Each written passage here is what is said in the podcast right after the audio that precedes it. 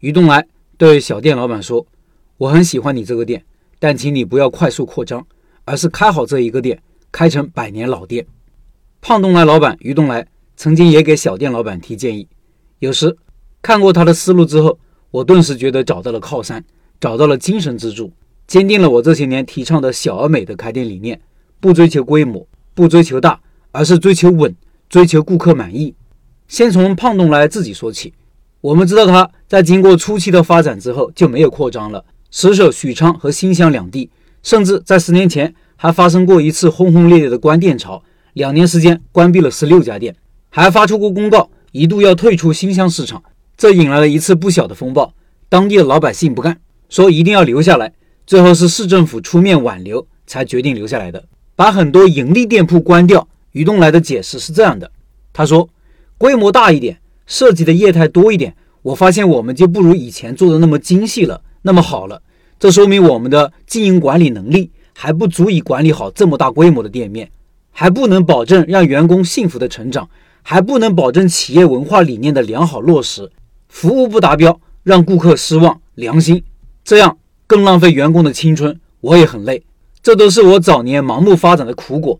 所以眼下压缩规模是胖东来的主动选择。我们要根据自己的实际能力控制企业的规模和业态。我们要少一点，走慢一点，更多一点真实，更多一点自由，更多一点快乐，让灵魂跟得上我们的脚步，这才是人生。在许昌有一家咖啡店，曾经很幸运的受到了于东来的指导。老板第一家咖啡店是二零零九年开起来的，在一条地段不好的街道，只有六十五个平方，当时整条街都很冷清。除了咖啡店和一家宠物店，没有其他的店，其他都是没有卖掉的空房。店铺开张的前一段时间基本没人。为了让气氛好看一点，老板就让家人和朋友在店门口坐着，这样有点烟火气息。生意虽然差，但是老板坚持品质，坚持使用原产地的进口生豆，手工烘焙、研磨、制作，保证咖啡的最大新鲜度。每天用心的做好仅有的几杯咖啡，和顾客聊天。慢慢的，顾客开始喜欢这里。口碑越来越好，来店里的人越来越多，最后座位都不够了。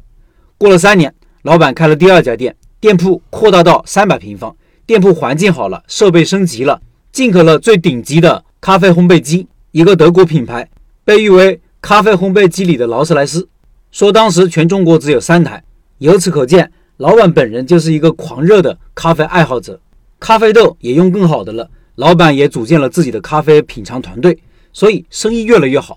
很多人甚至远道而来，也不乏谈合作和谈加盟的人。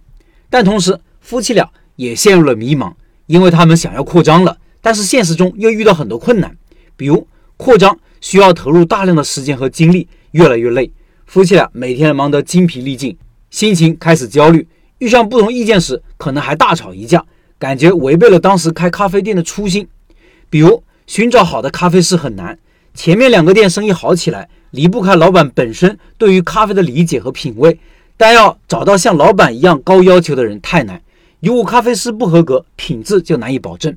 是不忘初心，保持咖啡品质，开心快乐的开店，还是扩大规模，赚更多的钱？他们很迷茫。这时候，他们遇到了于东来。于东来在当时就是传道者，很关注许昌的小商户，做得好的，他会在自己的微博里宣传，有时还会亲自到现场看看。他来到这个咖啡店，还因为胖东来里面有位高管，就是这个咖啡店的粉丝。胖东来对老板说：“我很喜欢你现在这个店，但是不建议你快速扩张，你就简简单单开一家店，每天幸福的经营，让每个人都快乐开心，没有压力，并把这种快乐幸福传递给顾客和朋友。其实我们大多数人都很普通，也不可能成为比尔盖茨和乔布斯，但只要做自己热爱的能力范围内的事情，都会快乐和幸福。开好这一家店。”开成百年老店，这家店现在还在。十年前是两家店，现在是三家店，三家店都很精致，顾客评价也好。规模不大，但很美好。我相信夫妻俩也是幸福而快乐的。这些年，咖啡市场风起云涌，多少咖啡品牌风风火火，不可一世。但转瞬即逝，眼看它起高楼，眼看它楼塌了。而这家咖啡店却从零九年活到了今天，已经十四年了。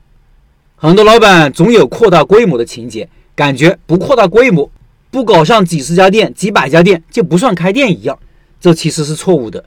先不说很多店铺倒闭的原因，就是因为盲目扩张，关键是老板本人也不快乐呀，顾客也不满意，员工压力也大。扩大规模是为了啥呢？还是人的贪婪在作怪，好面子、好大喜功的心理在作怪，一得意就忘记了初心。我在十年前第一家店失败后，就深刻意识到这个问题：好面子、讲排场，会让自己忘记生意本身的规律，忘记理性的思考，忘记自己本身的能力和水平。过程是痛苦的，结局是悲惨的，代价是巨大的。好在后面意识到这个问题，并且做出了相应的调整，才走上了小而美的开店之路。希望草根的我们、普通的我们，多一份谦虚谨慎、脚踏实地，少一些好高骛远，少一些膨胀的欲望。